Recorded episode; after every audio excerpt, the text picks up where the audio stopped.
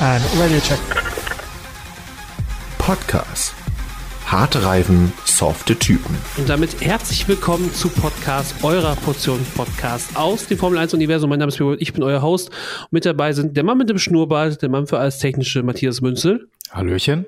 Und der Mann mit dem anderen Schnurrbart und der Mann für die lustigen Sachen im Podcast, sage ich mal, Lukas Bartsch. Ja, vielen Dank. Schönen guten Tag. Und weil ich so lustig bin, habe ich mir gedacht, man muss dem Ganzen Grenzen setzen. Und ich werde die aktuelle Situation bei Ferrari heute nicht humoristisch kommentieren. Und falls ich es doch tue, werde ich eine Stoppuhr laufen lassen, die das Ganze dann timet, damit wir alle wissen, wie lange ich brauche, um mir das Maul über Ferrari zu zerreißen. Ich, ich starte jetzt hier, ihr beiden seid meine Zeugen. Wenn etwas äh, Richtung Ferrari, ein Giftpfeil in Richtung Ferrari kommt von Skinny Dutch, dann, äh, dann sagt Bescheid, dann drücke ich auf Stopp. So, Stoppuhr läuft. Alles klar, wir halten es auch also nach und ich würde sagen, wir gehen direkt rein in die Technikecke zu Matthias. Matthias Schrauberecke. Ja, das erste Rennen im Bahrain steht an und Matthias, wir haben ja vorher drüber gesprochen, die Teams haben eine Menge in den Tests ausprobiert und äh, wie es immer so ist, äh, als dann Freitag das erste Practice losging, war alles anders. Ja, war ein äh, kleines Katz-und-Maus-Spiel zu den Testtagen. Man wusste gar nicht, wer ist da jetzt vorne, wer nicht. Und naja, Red Bull war vorne, sehr weit vorne uneinholbar vorne und alle anderen äh, haben zu kämpfen. So kann man es, glaube ich, ganz gut schon mal zusammenfassen. Oder was sagt ihr? Naja, also bis auf Aston Martin, die man ja schon auch als Gewinner des Wochenendes sehen kann. Wir haben Alonso auf drei, wir haben Lance Stroll mit kaputtem Handgelenk gerade wieder frisch, in, also ein Wunder gehalten Handgelenk, wo wir noch nicht sicher waren. Letzte Woche fährt er, fährt er nicht. Auch in den Top Ten. Also ich würde sagen, das sind die zwei klaren Gewinner des Wochenendes. Aber du ja, hast also das Video gesehen, wie er das Handgelenk fit gemacht hat, oder? Äh, nee, tatsächlich nicht. Ich mache ja Social Media Detox, ne? Alle, so, alle da draußen. Ich bin ja aktuell clean, was das angeht. Und äh, ich habe aber die Leidensgeschichte mir durchgelesen. Am Februar, den 13. war, glaube ich, der Unfall oder war die OP? Eins von beiden und er ist quasi in weniger als einem Monat fit geworden. Wenn ich an meine Krankheitsgeschichte denke, und das werdet ihr so oft noch hören, da wird euch, das wird euch aus den Ohren rauskommen, weil ich genau dieselbe Verletzung ja auch hatte.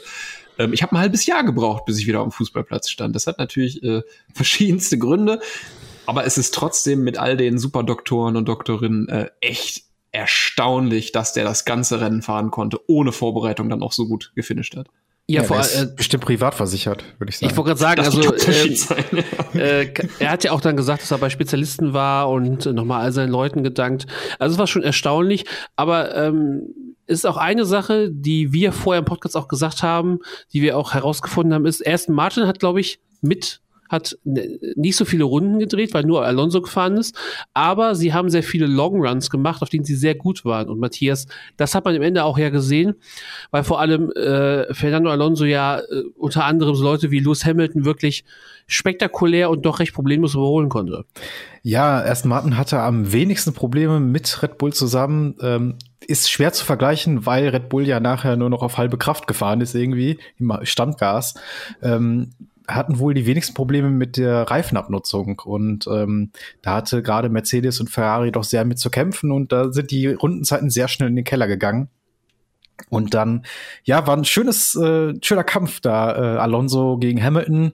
Ähm, da hat Hamilton konnte sich echt noch ganz gut wehren und ich mag einfach Alonsos Stil und ich habe echt das Gefühl, ähm, Alonso ist ja dann noch an Sainz und an Russell vorher auch noch dran vorbeigegangen, dass die damit gar nichts anfangen können, wenn einer so rechts und links hin und her schießt im, im hinter dem Auto, so ein wilder Alonso, wo, wo, du gar nicht weißt, wo er gleich reinsticht. Und gerade äh, Kurve 10, wo er Hamilton überholt hat, da überholst du nicht, aber er ist dann plötzlich da und Hamilton kann nur sagen, ja gut, da gehst du halt dran vorbei, kann nichts machen. Man muss vielleicht sogar dieses Grid aktuell noch in Leute unterteilen, die gegen Michael Schumacher gefahren sind und Leute, die nicht gegen Michael Schumacher gefahren ja, sind. Sehr gut. Ja. Und ich würde Hamilton ja noch in die andere Kategorie, die erste mit reinziehen und äh, dass, dass der schon mal sowas erlebt haben könnte, meinetwegen, aber da war Schumi auch äh, nicht mehr in seiner Prime zu der Zeit. Also Alonso ist, glaube ich, der einzige aus dem aktuellen Grid, der wirklich Head-to-Head -head mit Schumi gefahren ist, der ja auch äh, alles getan hat, um seine Punkte zu holen.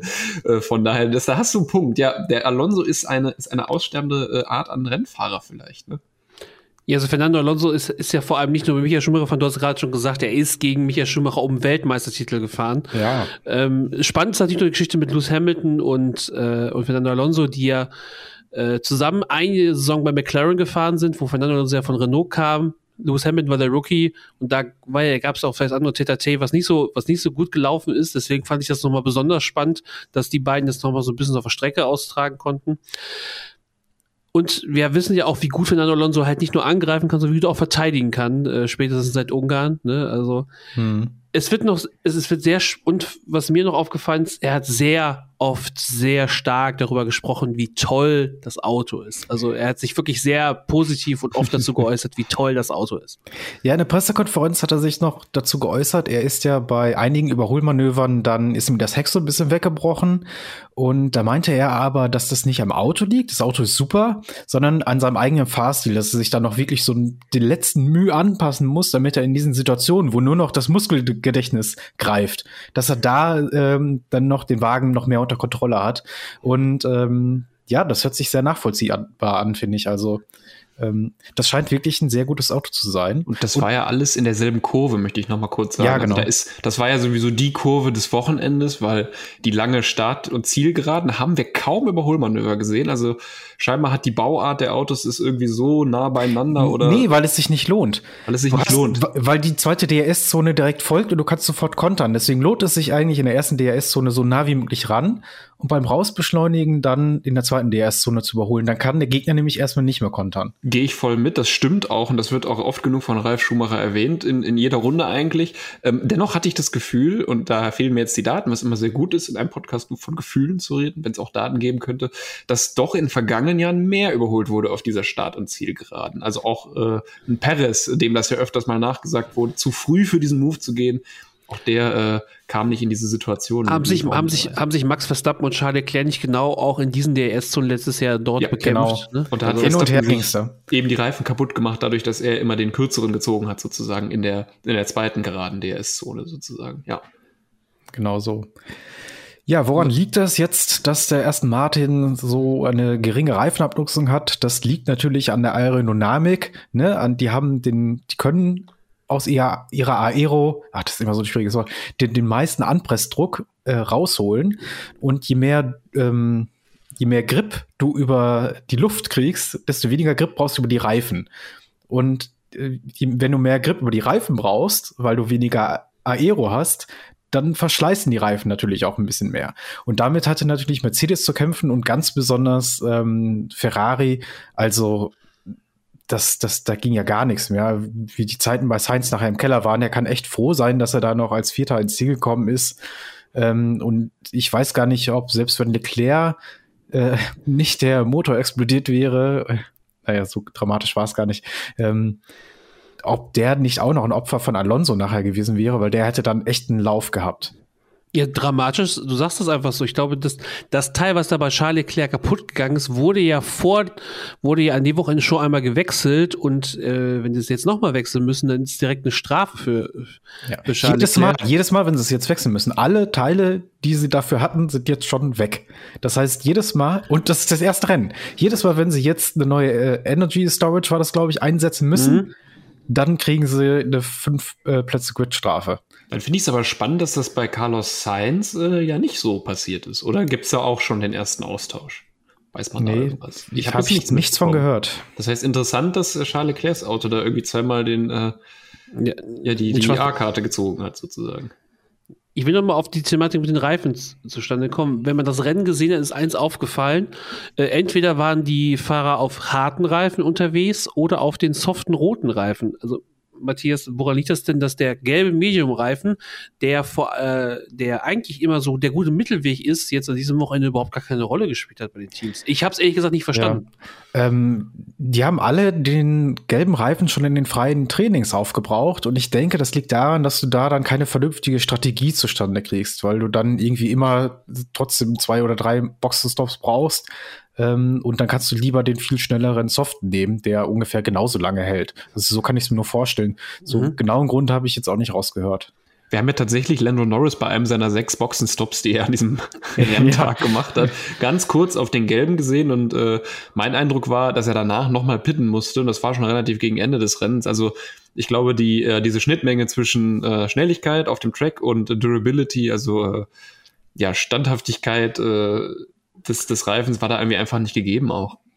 Ja.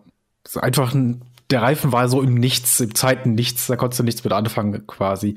Und äh, krass war ja halt auch, dass Red Bull zwei Stints auf Softs durchgehalten hat, also Soft, Soft, Hard und nicht Soft, Hard, Hard wie alle anderen, äh, was dann auch noch mal unterstreicht, ähm, ja, wie gut dieser Red Bull zu den Reifen ist und trotzdem noch 50 Sekunden dem dritten Platz davon fährt. Das ist also es, es, also fünf, es waren auf Fernando Alonso nur 38 Sekunden, aber. Ja, aber äh, auf, auf den ersten nicht Red Bull, beziehungsweise äh, nicht komplett Red Bull, da kommen wir gleich noch zu. Also mehr als ein Boxenstopp, der war ja, glaube ich, 28 Sekunden bis ne, irgendwie in dem Zeitfenster. Das heißt, man hätte sogar noch mal pitten können. Das ist schon ja. äh, brutaler Unterschied, würde ich jetzt äh, mal sagen.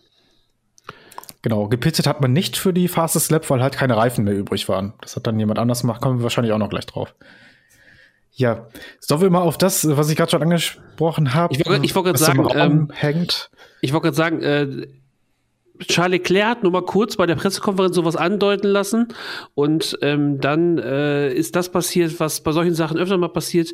Dr. Helmut Marko ist vor die Presse getreten und hat Essen Martin öffentlich schon beschuldigt, dass sie vielleicht etwas zu genauer abgeguckt haben. Matthias, kannst du vielleicht noch ein bisschen, kannst noch ein bisschen besser ausführen? Ja, da müssen wir erstmal eine kleine Personalie erklären, nämlich der gute Dan Fellows, der jetzt der Technical Director bei Aston Martin ist, war vorher der Aerodynamik Director bei Red Bull.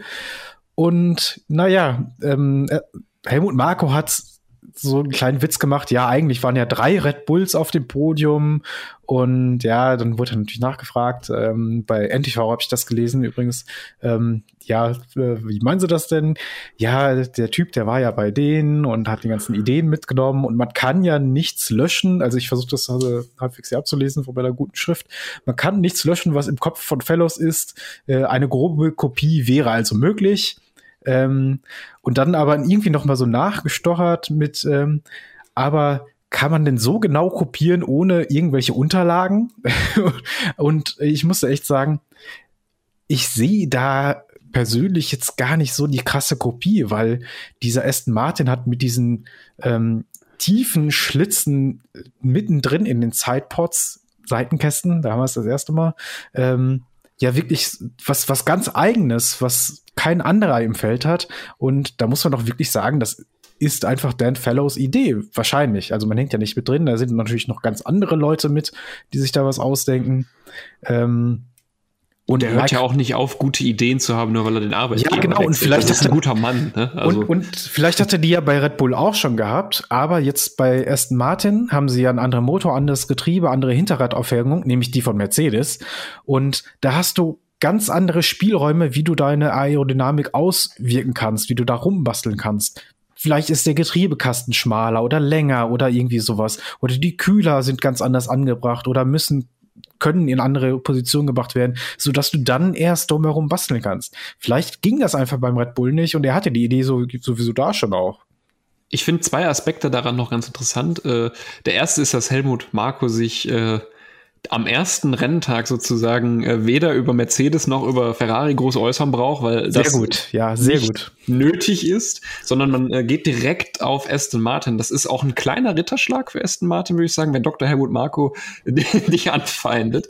Und der zweite Punkt ist, ich finde es spannend, dass wir jetzt den grünen Red Bull angeblich haben, während wir vor zwei, drei Jahren den pinken Mercedes damals ja. noch beim Racing Point Team hatten, also dem Vorgänger vom Team Aston Martin. Ähm, vielleicht kommt das auch so ein bisschen aus der Ecke, wer einmal lügt, dem glaubt man nicht äh, mehr oder so. Ähm, ich, so ein bisschen der Ruf, den sie weg haben. Ja, ne? ich würde sagen, Helmut Marco für einen Podcast immer ein tolles äh, Gesprächsanstoßthema. Ob das jetzt so ernst gemeint ist, ob da irgendwas passieren wird, gucken wohl drauf, aber na, ich glaube ja, jetzt auch nicht. Ja, aber ich habe ich hab auch schon mehrfach gesagt, also ähm, egal ob das Scherz gemeint ist oder nicht, wenn Dr. Helmut Marco sich vor ein Mikro stellt, am Ende des Tages wird er sich irgendwas dabei gedacht haben. Und wenn es nur Verunsicherung ist, ich weiß es nicht. Ja, und vielleicht will man es auch einfach mal ins Gespräch bringen, damit die FIA da mal mit der Lupe ein bisschen näher dran geht oder sowas. Also, das kann ja alles passieren. So. Ähm, Präventiv. Präventiv, das ist ja äh, wie wenn man mal irgendwie vorm Fußballspiel den Schiedsrichter schon mal anzählt oder sowas. das eine super Idee ist auch. den Schiedsrichter anzählen. Ja, anzählen oder halt versuchen, uns Seite zu ziehen, das Gegenteil passiert. Also ich habe schon erlebt, dass ein, dass ein äh, Kamerad von mir, weil er den Schiri bei der Passkontrolle doof angegangen ist, schon in der Kabine die gelbe Karte bekommen hat, bevor das Spiel überhaupt, bevor das Spiel überhaupt losgegangen Sehr ist. schön, aber das ist schon auch schon. Der Schiri von einem, das müssen wir ganz kurz erzählen. Wir hatten einmal ein Spiel und da gab es vor uns hat eine C-Jugend gespielt und die hatten auch so ein Dreier Schiri gespannt, zwei äh, Jugendliche und ein äh, erfahrener älterer Schiri. Und äh, in so Dorfvereinen, ihr kennt das, man teilt sich eine Kabine mit ungefähr 50 anderen Mannschaften. Und dann gab es so Tumult in der Kabine, weil die kamen raus, dann waren die Schiris noch da drin und dann soll es auf der Türschwelle zwischen einem unserer Spieler und dem Schiedsrichter zu einer kleinen Schubserei gekommen sein. Es werden Worte gewechselt worden. Ende vom Lied war dann so eine schöne Sportkammersitzung, wo alle noch eine Aussage machen mussten. Ich hatte auch, ich war auch geladen, ich hatte mein Statement vorbereitet, durfte dann aber nicht aussagen, leider. Ähm, Strafe waren dann, glaube ich, vier Spiele Sperre für den Spieler ähm, wo ich jetzt auch nochmal öffentlich sagen muss, dass ich damit nicht einverstanden war. Das war dann doch ein wenig herbeifantasiert. Also auch das kann passieren. Das war nicht unser Schiri, es war der vom anderen Spiel. Also das zu der gelben Kartengeschichte da. Es geht auch noch blöder. Gut, äh, dann würde ich sagen, äh, zurück zur Formel 1 und ähm, vielleicht äh, weniger Technik, mehr Boxenstrategie, denn Matthias. Oh, nee, ich habe ja noch ein Technik-Ding, habe ich oh, noch. Da, da, machen wir das erst. Und zwar vielleicht der äh, fünfte und sechste Red Bull dann ab 2026 im Grid. Und zwar hat Zach Brown einen offiziellen Besuch in Milton Keynes gehabt und hat persönlich bei Christian Horner vorgesprochen und mal gefragt, hey, Christian, was kostet so ein Motorchen bei euch? Ne? Weil die brauchen ab oder suchen vielleicht ab 2026 einen neuen Motor, weil sowieso die Verträge mit Mercedes erstmal auslaufen. Und da hat man dann wohl mal ganz offiziell nachgefragt, was denn so ein Red Bull-Motor kostet. Wir erinnern uns, äh, Red Bull und Honda haben ja vor kurzem noch zusammen den Motor gestellt. Honda ist ausgestiegen. Red Bull übernimmt das jetzt ganz alleine, baut eine eigene Motorschmiede auf. Und ähm, ja, da hat man vielleicht schon bald neue Kundschaft. Finde ich, ich aber Oh, Pierre. Ja, nee, ich wollte gerade kurz einwerfen, hä, Red Bull baut ja gar keine eigene Motoren 2026, bis mir wieder einfiel, ach, der Porsche-Deal, äh, das ist ja gar nicht mehr. Ja, ja da, haben, da haben wir so viel drüber geredet, dass es eigentlich schon Realität war. Ich ja. finde es äh, krass, nicht nur wegen des Timings, ähm, in der Zeit, in der wir gerade sind. McLaren hat einen unglaublich schlechten Grand Prix hingelegt, den, äh, den ersten DNF des Jahres im, im neuen Supertalentfahrer Piastri direkt gehabt, dann Lando Norris, sechs Boxenstopps, Platz 17, also der letzte von allen, die ins Ziel gekommen sind. Und dein Teamchef. Und hatte ja auch einen Defekt, Lando Norris. Hatte auch einen Defekt. Und der hat ja einen Pneumatikdefekt, das war ein ganz interessantes Ding. Ähm, weil viele Mechaniken im Auto laufen natürlich mit Druckluft, ist sehr leicht, Druckluft. Deswegen nimmt man die mit, lieber statt irgendwelche äh, Hydraulik-Sachen. Und ähm, ja, er hatte irgendwo ein Leck, wo Luft verloren ging und deswegen musste er alle zehn Runden an die Box und dann musste man einmal mit so einem Druckluftkompressor an so ein Seitenkastenventil dran und äh, Luft nachfüllen. Das war sehr interessant irgendwie.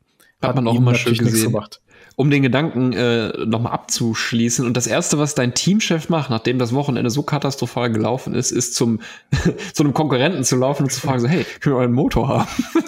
das war ja vorher schon wohl schon. Also ja, davon hatte Christian okay. Horner am Wochenende berichtet. Okay, okay, okay. Ja. Aber ähm, das ist ja nicht seit gestern bekannt, dass der McLaren dieses Jahr nicht gut läuft, direkt von Anfang an. Dann, dann drehe ich es mir jetzt mal so. Ähm, ja, und der erste Schritt ist sofort zu sagen, ey, Red Bull, sag mal, wie sieht's denn aus? Ist natürlich eine gute Idee. Mal, was ja. soll schon passieren? Aber ähm, ich finde es immer krass, wenn so Teams wie McLaren, die auch das Zeug dazu haben und hätten, äh, ihre eigenen Motoren zu bauen, sofort sagen, ey, wie sourcen das aus? Ich vertraue meinen Leuten hier nicht. Was macht ihr hier? Bitte. Ja, also, also ich, vor allem, weil die ja auch in den letzten, es lief ja mal besser, aber schlechter mit den Motorenpartnern. Ähm, der Renault-Motor im McLaren, der hat ja an sich eigentlich ganz okay funktioniert. Ja, die hatten ein paar Zuversicht, äh, Zuverlässigkeitsgeschichten mit dem Renault-Motor. Ja, ne? gut, das, das, das, das ist ja, das ist ja die äh, Neverending Story mit Alpine und ähnlichem. Ne? Ja. Also also, aber, aber du die Punkte gefahren also, und man muss doch jetzt geschlagen letzter. Also ja, man muss aber sagen, daran liegt's doch nicht. Also der Motor hat ja gehalten, alles andere ist auseinandergefallen und die neue Werbung hat ja auch gehalten. Die haben ja jetzt diese neuen Werbescreens äh, auf den Autos, die den Werbepartner nochmal wechseln können. Also das hat alles funktioniert, nur das Auto hat halt nicht gehalten. Was ja optisch eine gute Sache ist, weil ich das Gefühl hatte, dass der äh, McLaren äh, viel besser erkennbar war unter der ganzen Schrift dieses Jahr. ja. Also das äh, hat mir dann doch gut gefallen. Ja, diese digitale Werbung, das wurde ja auch anfangs des Rennens äh, eingeblendet, dass es das jetzt gibt und dass das das enthält quasi. Ich weiß gar nicht, ob ihr das gesehen habt, aber mhm. da gab es so eine schöne kleine Einblendung. Fand ich, äh, fand ich interessant, weil beim Fußball ist das lange, lange, lange schon gang und gäbe, dass die Bandenwerbung in äh, der Sky oder der Zone oder was, Premiere gibt's nicht mehr, aber wo ihr auch immer guckt, äh, Übertragung quasi digital geändert werden kann. Achtet mal drauf, wenn jemand vor so einer Bande steht in so einem großen Spiel. Das ist ganz lustig. Da verschwinden manchmal Leute. Und sucht man nach Thiago und, Weine und Weihnachtsmann, weil bei dieser ja. Werbebande gab es mal. ja. ne? Also ihr, ihr beiden kennt das Video anscheinend, wo, ja. Thiago, wo Thiago nicht David Alaba, sondern dem Weihnachtsmann auf der Bande den Ball zuspielen wollte. Und also, er kommt haargenau an. Wie man es von Thiago eben erwarten kann. Äh, Richtig. Ja, aber ähm, zurück ähm, zu anderen erfolgreichen Spaniern. Fernando Alonso.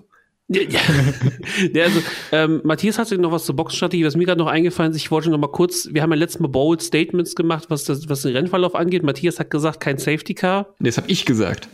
Du, du hast gesagt, Und? kein Safety Car. Ich hatte recht. Virtual ja. Safety Car geht nicht. Ja. Ne. Ich, ich habe zum Beispiel gesagt, alle Rookies landen in den Punkten. War jetzt nicht so gut aber wir können uns auch darauf einigen, dass von uns keiner gedacht hätte, dass ausgerechnet Logan Sargent äh, der ist, der am nächsten dran ist, Punkte zu holen. Nee, vor allem, äh, weil er erstmal in diesem Williams sitzt, der ja in den Tests noch ganz, ganz schlecht aussah, hatte aber natürlich Glück, ähm, dass die Alpinen halt auch ein bisschen schlecht liefen. Gasly ist ganz gut in der Run-Pace gewesen. Ja, aber, aber, darf, aber dafür, dass wir die Williams so runtergeredet haben, P12 für Logan ja. Sarge und vor allem ein Punkt für Alex Albon. Aber guck mal, wer alles quasi ausgefallen ist. Also äh, Joe hatte ein ganz, ganz schlechtes Rennen im Alfa Romeo. Dann sind die Alpha Tauris taugen auch irgendwie nichts. Ähm, die McLaren sind beide direkt weg gewesen. Ein Alpine hat sich komplett selbst abgeschossen.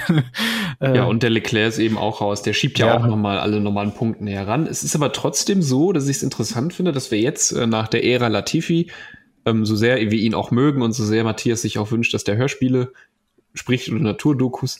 Ähm, Stehe ich immer noch zu. Dass wir jetzt äh, mit äh, Sergeant Logan, äh, ich habe salutiert gerade für den Gag, und äh, dass, dass der ja äh, jetzt uns anzeigen kann, wie gut ist eigentlich Alex Albon, weil ich bin ja immer noch der Meinung, das sage ich gerne in jedem Podcast nochmal, dass das ein underrated Driver ist, den wir da im Grid haben. Und äh, von daher finde ich das äh, leistungsgerecht, was der Albon da gemacht hat. Sehr gut. Ja, also äh, ich habe jetzt auch ins Fantasy-Team geholt. Ne? Oh. Ja, da will ich gar nicht drüber reden, über das Fantasy-Team. Ich hatte meinen Doppelmultiplikator auf Charles Leclerc und der hat, einfach die, der hat einfach die Negativpunkte verdoppelt.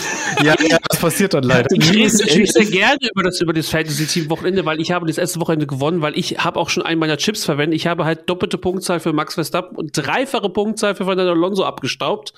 Ähm, okay. und, bei, und als Konstrukteure Aston Martin und Red Bull gehabt. Also da äh, wurden im Vorfeld sehr viele gute Entscheidungen getroffen. Ich habe auch gute Entscheidungen getroffen. Ja. Ich habe nur Charles Leclercs Auswahl hat mich gekillt. Also minus 22 Punkte waren das, glaube ich. Ja. Und halt ein Fahrer, der stattdessen gepunktet hätte. Und ich hatte meinen Triple-Multiplikator auf Max Verstappen tatsächlich. Also das hat mich wahrscheinlich gerettet an diesem Wochenende. Ja, gut. Auf Platz 4. Naja.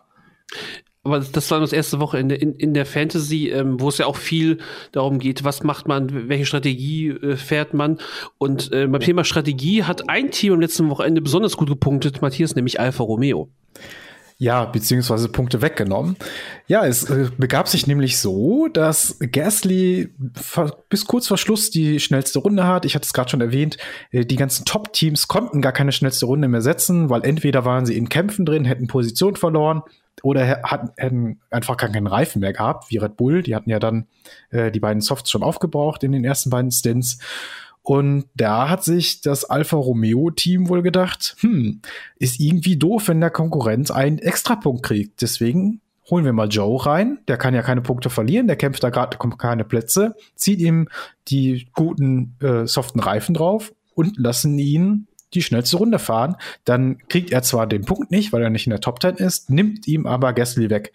Und da habe ich mich gefragt, oh, der eine Punkt, lohnt sich das denn? Und habe mir mal die Standings von letztem Jahr angeguckt in der Konstrukteursmeisterschaft. Das und lohnt da, sich, das lohnt sich. Ja, und da war ja tatsächlich auf Platz 6 und 7, 6 Alfa Romeo, 7 Aston Martin, Punkt gleich mit 55 Punkten. Und auch 8 und 9, Haas 37 Punkte und 9 Alpha Tauri 35 Punkte. Also die Abstände sind da gerade ab Platz 5 gar nicht mal so weit. Also, Wir erinnern uns an Alpine McLaren, da ging es auch in Abu Dhabi dann um die Wurst im Endeffekt, ne? wer ja. da wer da vorkommt. Also und wir sehen diese halben Punktenvergaben in Spa, wir sehen das Finale in Abu Dhabi zwischen Verstappen und auch äh, Hamilton, was ja punktgleich reingegangen ist. Klar, dann ist es nicht ein Punkt, der entscheidend ist, aber das, ne, da geht's um jeden Punkt. Und äh, ich finde das genau richtig, dann zu sagen, ey, wir pitten den, mach die schnellste Runde, freu dich und äh, Edgy Badge, Pierre.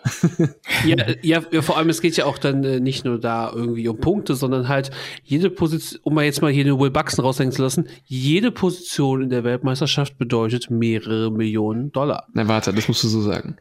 Jede Position in der Meisterschaft ist wichtig. Ja, die Props gehen an Lukas dafür raus. Das war Gut. schon besser. Wir brauchen noch ein paar äh, Pressluftschrauber dann zwischendrin.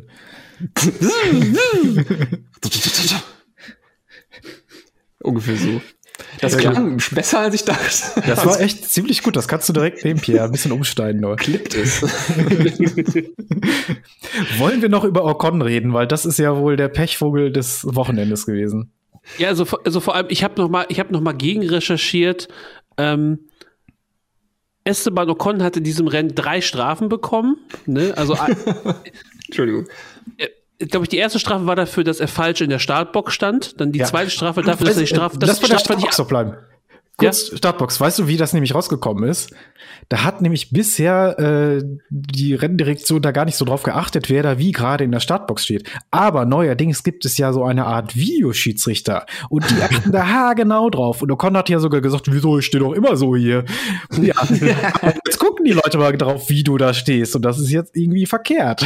Ich dachte jetzt gerade, du sagst jetzt irgendwie, irgendwer hat Sky Deutschland geguckt, wie Ralf Schumacher da genau hingeschaut hat, weil der hat es auch gesehen. Also, der hat es auch sofort gesehen, ja. Das ja, muss man ja sagen. Dafür ist Ralf echt äh, wertvoll für diesen ganzen Broadcast. Der, der sieht manchmal Dinge, äh, auch was da abgeflogen ist bei äh, Charles Leclerc in der, war es im Qualifying? Im Qualifying, ja. Im Qualifying, da hat er sofort identifizieren können, was da gefehlt hat. Das fand ich äh, sehr, sehr cool, um da mal lobende Worte auszusprechen. Ja. Ich wollte eigentlich aber auf, also ähm, Esteban Ocons erste Strafe stand falsch in der Startbox. Dann ist er in die Box gefahren, hat die Strafe nicht abgesessen. Dafür gab es noch eine Strafe und auf dem Weg zur Strafe ist er in der Pitlane noch gespeedet. Ja drei Strafen in einem Formel-1-Rennen. Es gab bisher nur einen Fahrer, der das auch hingekriegt hat. Und ich bin mal gespannt, ob ihr wisst, wer. Pastor Maldonado. Das ist absolut richtig, Lukas. What? Vielen Dank und damit gehen wir nach Hause, meine Damen und Herren, der Quizkönig von Deutschland. Dankeschön, Dankeschön. Ich wollte ja. gerade noch sagen, dass das so ein bisschen ist, wie wenn man bei F1 zum ersten Mal den Pit Assist ausmacht. Dann hat man auch so viele Strafen. Ja, ich, ich, ich, ich, ich habe es natürlich gesehen bei den geschätzten Kollegen von P1. Äh, jetzt P1, äh, die auch darüber gesprochen haben und äh, auch äh, da wurde auch Matt gefragt, ob er es wüsste und er wusste, Pastor Maldonado fiel irgendwie sofort. Irgendwie hat er so auch den Ruf weg, dass er so ein bisschen. Ja, ja ganz ne? klar. Ähm, ich überlege gerade, welches Rennen das gewesen sein könnte, aber das fällt mir jetzt leider dann doch nicht ein. Pastor ja. Maldonado bekannt dafür, das musste er sein. Da gibt's, da gibt's eigentlich keinen zweiten, der das irgendwie hätte geschaffen können. Ja. Also, aber dann, äh, also Esteban Ocon hat sehr gebrauchten Tag gehabt. Es kann, es kann einem wirklich leid tun. Ich hoffe einfach, dass es dann im nächsten Rennen viel besser läuft. Ja, und das nach dem guten Qualifying, das ja. ist ja richtig schlimm. Wenn er hinten irgendwo gestartet wäre, scheißegal. Aber der hatte richtig gutes Qualifying und ah, das tut einem dann, mir tat's richtig leid. Ja, aber vor allem Qualifying viel besser als Pierre Gasly. Genau, ist auch Gasly ist vom letzten Platz auf den neunten vorgefahren. Was wäre mit Ocon möglich gewesen? Der hätte vielleicht da auch noch mitgemischt bei Mercedes, bei Russell und sowas. Also ja, durchaus, aber ich finde, äh, eigentlich ist wirklich Esteban Ocon für mich Mr. Consistent. Der hat immer seine Leistung abgespult. Der ist quasi so ein, boah, ich wollte was Gemeines sagen. Er ist quasi die Alpine-Version von George Russell, sagen wir es so. Nicht das, was ich. Ne. Na oh Gott. So wir aufpassen hier. ähm, nein, also er, Esteban Ocon, der wird, der wird wiederkommen, keine Frage. Das äh, muss er sich jetzt nur mal markieren, da wo er sich hinstellen kann am Start. Ja, aber es ist auch spannend, dass Alpine ist auch so eine ganz spannende Konstellation, weil es so mit das einzige Mittelfeldteam ist, in dem beide Fahrer schon mal ein Rennen gewonnen haben. Es ist auch das einzige Team, was nicht nur französisch im Team ist, sondern beide Fahrer sind doch auch Franzosen, oder? Ja. Ja, also haben wir wirklich ein, ein rein französisches Team.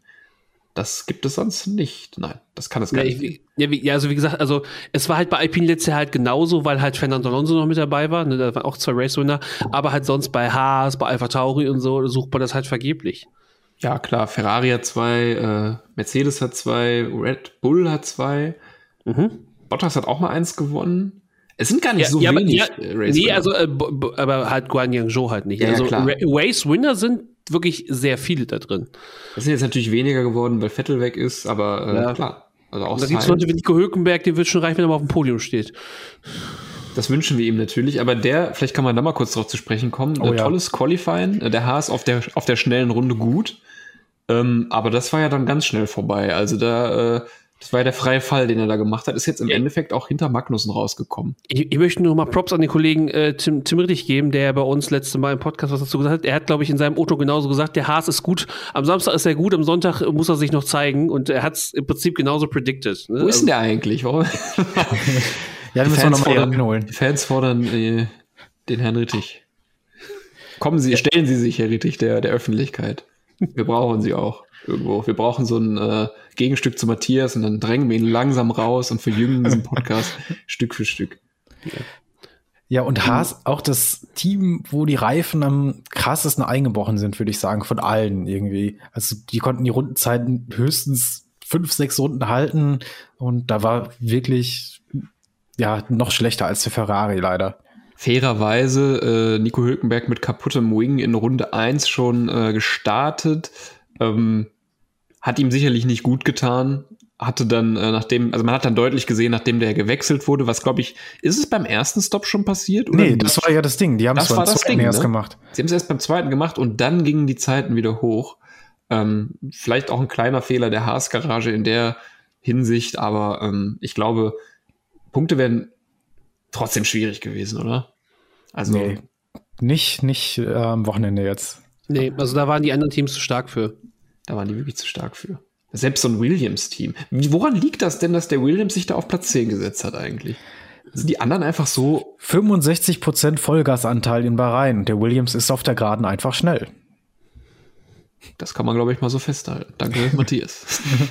Das wird auch nächste Woche, äh, ja, dann übernächste Woche in, in Saudi-Arabien und in Australien wird das noch mal ganz gut gehen für die.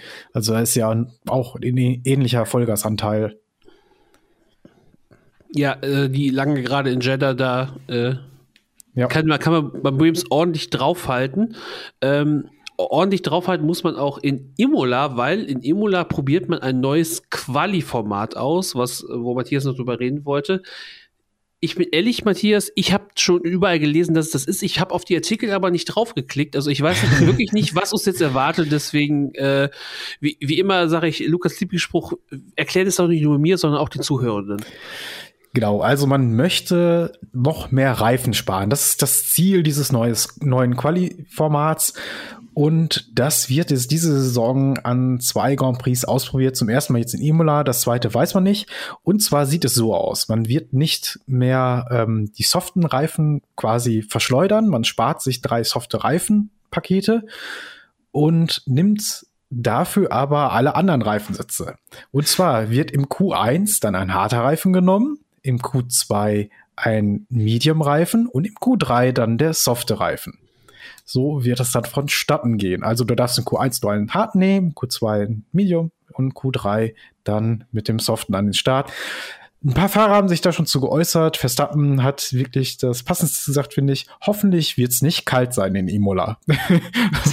ja, sonst wird, wird man in Q1 schon Probleme haben mit dem harten Reifen. Das kann gehörig das Grid auseinanderwerfen. Das muss man echt sagen, weil es wirklich einige Autos gibt, die dann mal besser mit dem Medium oder mit dem Hard oder so funktionieren. Und da kann es dann echt schon mal sein, dass es in Q1, wenn dein Auto auf dem harten Reifen komplett allergisch reagiert, dass du dann einfach nicht zu Q2 kommst. Deswegen. Ja, wir wissen, wir wissen ja aus unserer Simrace-Erfahrung, dass das äh, nicht so schwierig ist, wie diese harten Reifen Temperatur zu bekommen.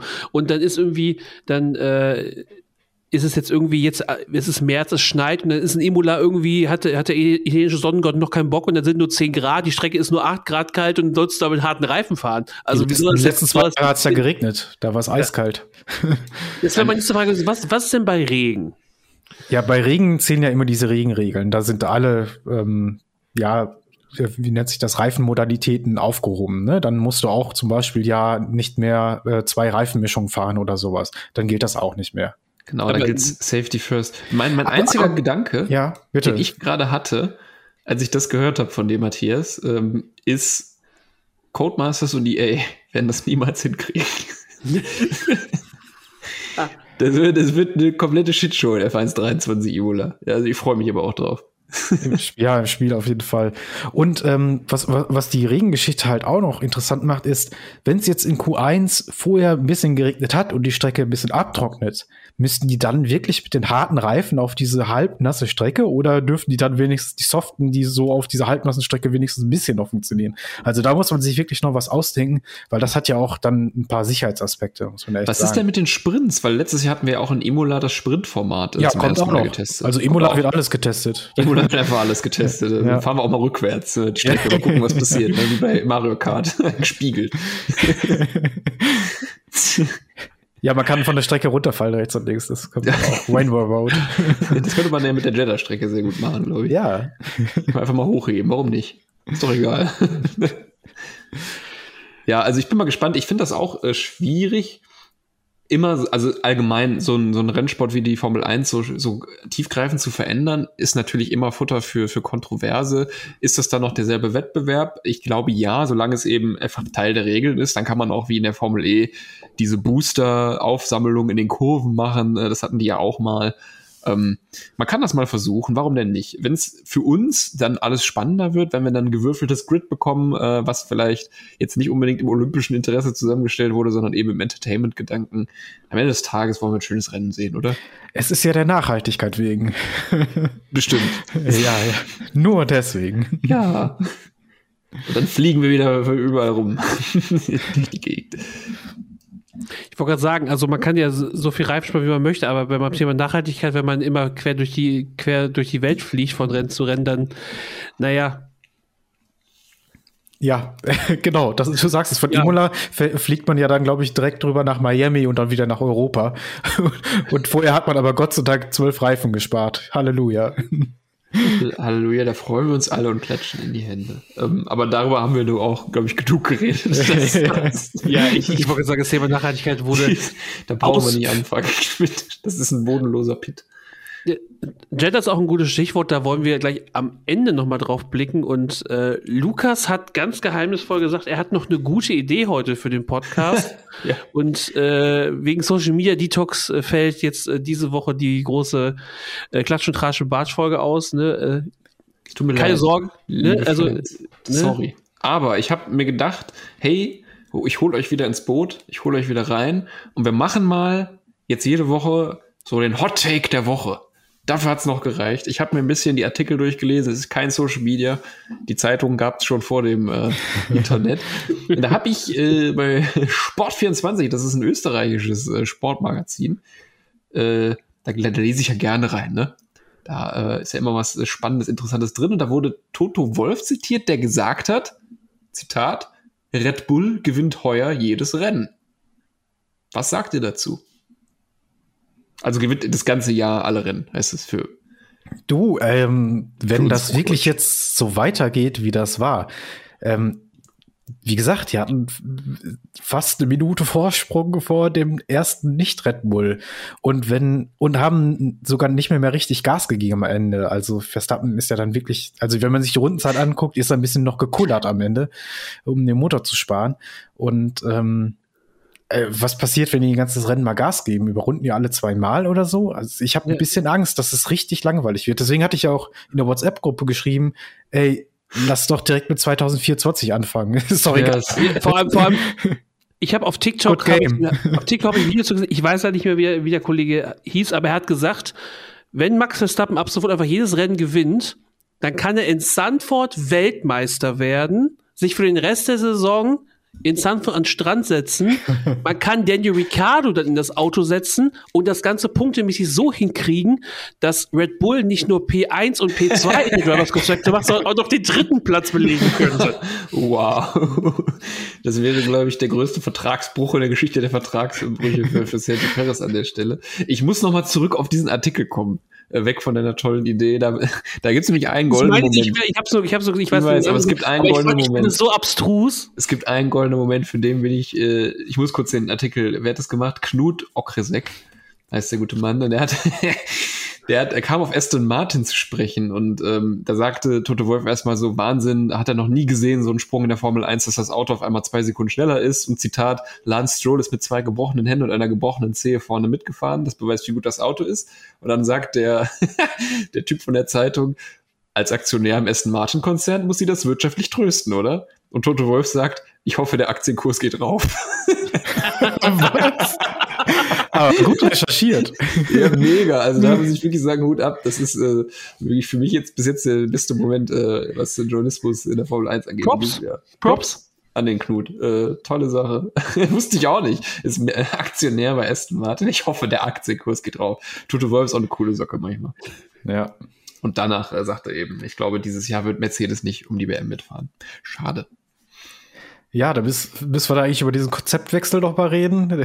Oder sind wir da ja, durch mit Mercedes irgendwie? Ja, also du hast, wir haben ja heute on air schon mal darüber geredet und da hast du einfach so random eingeworfen, dass Mercedes an dem Konzept festhalten wollte und jetzt gesagt hat, nee, wir schmeißen alles in die Tonne. Die große Frage ist, Geht das mit Cost Cap überhaupt, dass man sagt, wir entwickeln uns mal von Grund auf ein neues Recycling, Auto? Pierre, Recycling, Nachhaltigkeit. Du denkst nicht weit genug.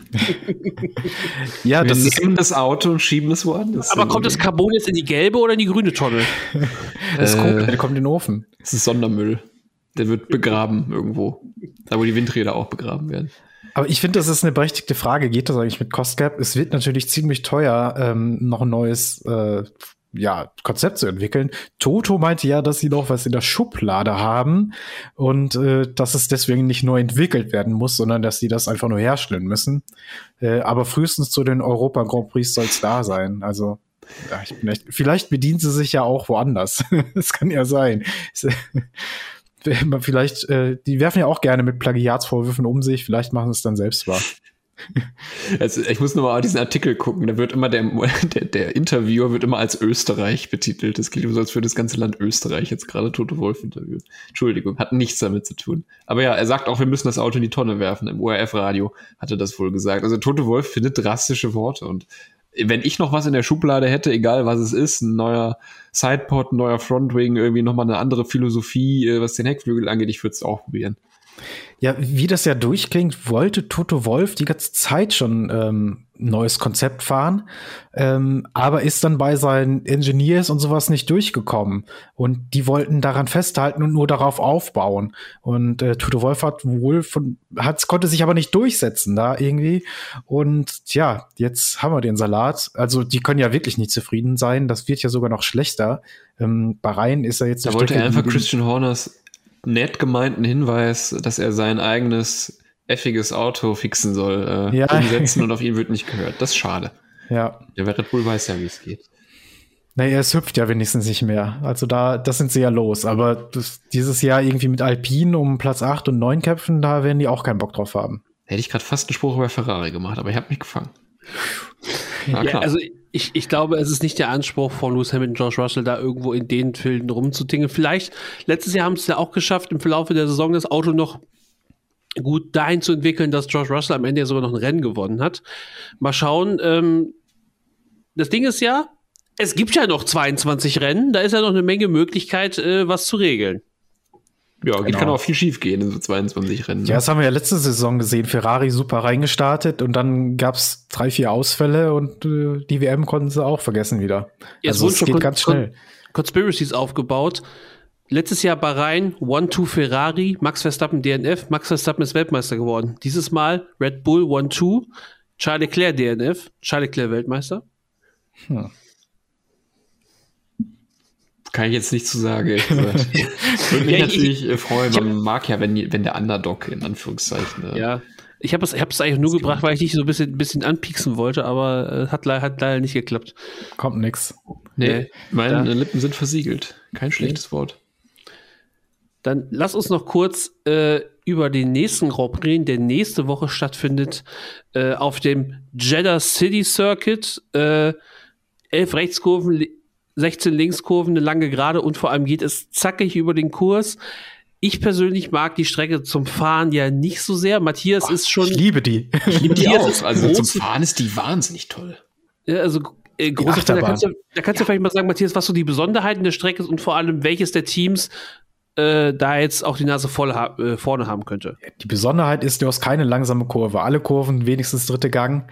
Vielleicht die erste, da muss man ein bisschen runterschalten. Aber sonst geht's da einfach zackig durch. Das macht einfach Bock, man ist richtig schnell im Flow drin und ähm, ja, hat einen ähnlich hohen, vielleicht sogar höheren Vollgasanteil wie Bahrain ähm, mit den schnellen Kurven. Deswegen werden wir ähm, ja, ich glaube, ähnliche Teams vorne sehen.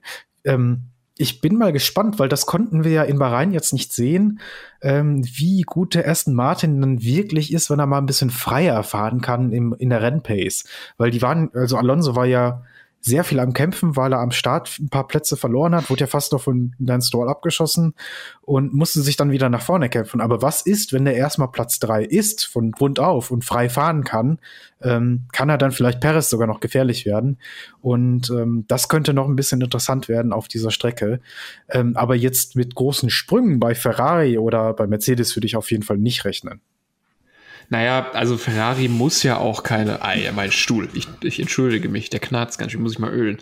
Ähm, wieder fast was zu Ferrari gesagt. Also ist wirklich knapp die ganze Zeit. Ähm, und der, der Ferrari ist ja vorne dabei gewesen. Es war jetzt ja wirklich einfach ein blöder DNF und man hat schon gemerkt, klar, nach hinten raus fällt er ab. Was ich bei Jeddah jetzt interessant finde, ich hatte den Eindruck, dass wir da letztes Jahr und auch das Jahr davor, gab es das schon Jeddah? Ja, da gab es schon Jeddah.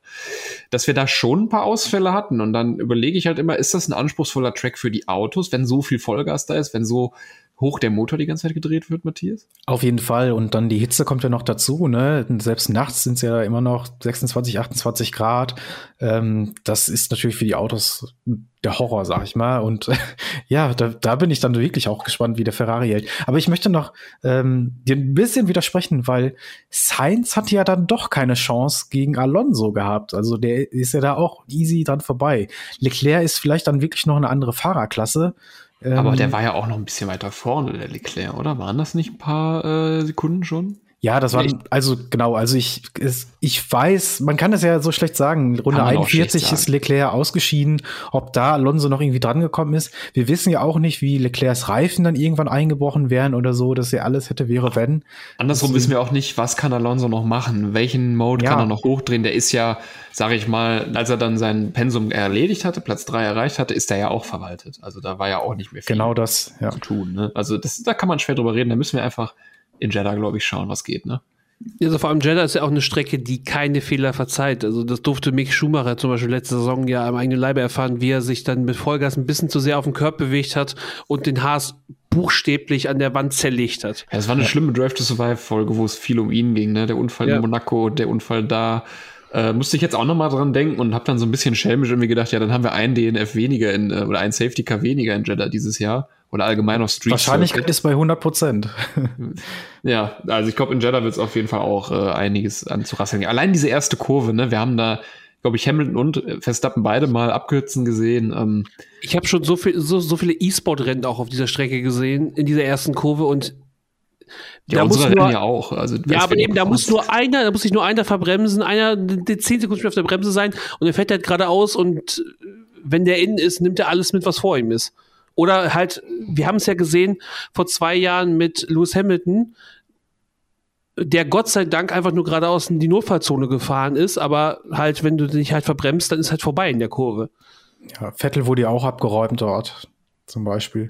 Ich erinnere mich noch an die Alpines, die da auch gekämpft haben. Also ähm, ich mag aber Jeddah, es wird wieder interessant werden und ich glaube aber Max Verstappen, äh, das ist keine Bold Prediction, holt sich auch da den Rennsieg. Also wenn wir an diese magische Rundenzeit denken, die er da fast äh, die Mondzeit, um das Wort mal wieder hier reinzubringen, ähm, die er leider in der letzten Kurve dann weggeschenkt hat. Äh, also ich bin äh, überzeugt, dass Verstappen das auch hat. Auch wenn wir wie eine gebrochene Schallplatte jetzt am zweiten Podcast dieser Saison schon klingen. Ja, also ich denke mal, dass da, wir können, wir haben uns, äh, können sagen, Red Bull wird das Ding dominieren. Erst Martin wird vielleicht dann die zweite Kraft erstmal sein. Der Rest kann sich so ein bisschen dumm, dumm fighten und äh, es wird ein Safety Car geben und ähm, könnte dann vielleicht eine der Teams, die jetzt in äh, vielleicht in Bahrain noch nicht so performt haben, Matthias, dort überraschen oder würdest du sagen, die Autos sind dafür nicht ausgelegt. Also, dass so ein McLaren auf einmal besser performen könnte. Oder Der McLaren ist fürs, fürs Rennfahren nicht ausgelegt, leider. Oh, oh, oh. ja, also, also da weiß man natürlich überhaupt nicht, was die genau leisten können. Ne? Also zwei Autos, die komplett defekt sind, ähm, keine Ahnung, wo die da mitfahren. Kann natürlich sein, dass die da irgendwie noch in sich ein, zwei Punkte oder sowas abholen. Das kann man jetzt ganz schlecht einschätzen, weil die ja gar nichts gezeigt haben. Da kann es nur nach oben gehen. Ja, und wie du schon sagst, die Williams, äh, ein Auto, was Topspeed hat, äh, wird auch da wahrscheinlich noch mal überraschen können, wenn sich ja, also jemand anders irgendwie verstrickt in irgendwelche Unfälle. Aber äh, die Rookies sind auf jeden Fall im Fokus, finde ich, in Jeddah mehr als in Bahrain, weil Jeddah eben eine ja, ein, ein Street Circuit ist. Und damit haben unsere Rookies öfters Probleme. Es ist einfach nochmal diese Ecke schwieriger, ne? Vor allem, fährt die, sind, fahren die da in den Formel, in den Formel unteren Serien auch in Jeddah? Ich glaube, die also, F2 war nicht in Jeddah, aber da darfst nee. du mich jetzt, da, da, darfst du gerne einmal. Ich glaube, die F2 war, war, nicht in Jeddah, weil es auch darum ging, dass Mick Schumacher das zum allerersten Mal gefahren ist. Und vor allem die Fahrer, die jetzt neu dazugekommen sind, sind ja auch in den letzten zwei, drei Jahren nicht in den unteren Klassen gefahren.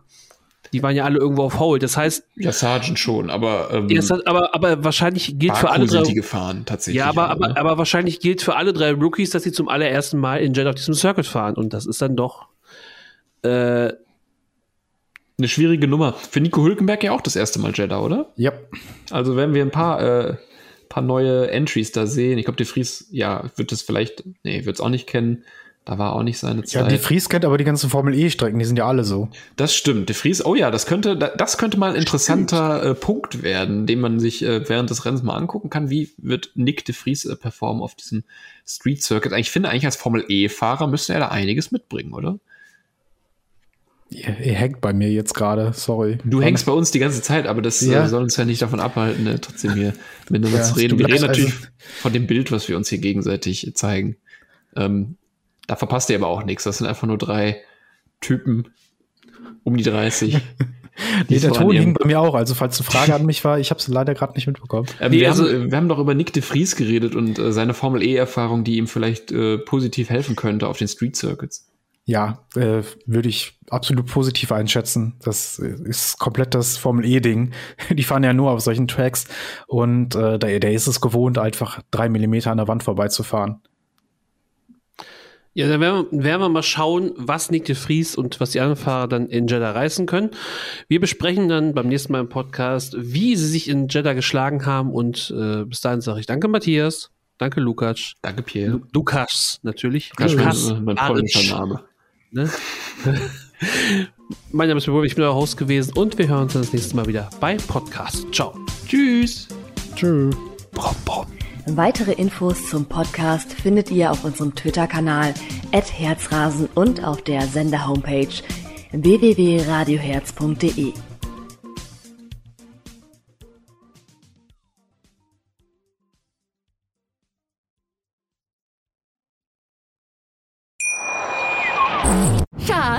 bin neu verliebt. Was? Da drüben. Das ist er. Aber das ist ein Auto. Ja, eben. Mit ihm habe ich alles richtig gemacht. Wunschauto einfach kaufen, verkaufen oder leasen. Bei Autoscout24. Alles richtig gemacht. Wie baut man eine harmonische Beziehung zu seinem Hund auf? Puh, gar nicht so leicht. Und deshalb frage ich nach, wie es anderen Hundeeltern gelingt, beziehungsweise wie die daran arbeiten. Bei Iswas Dog reden wir dann drüber. Alle 14 Tage neu mit mir, Malte Asmus und unserer Expertin für eine harmonische Mensch-Hund-Beziehung, Melanie Lippisch. Iswas Dog mit Malte Asmus. Überall, wo es Podcasts gibt.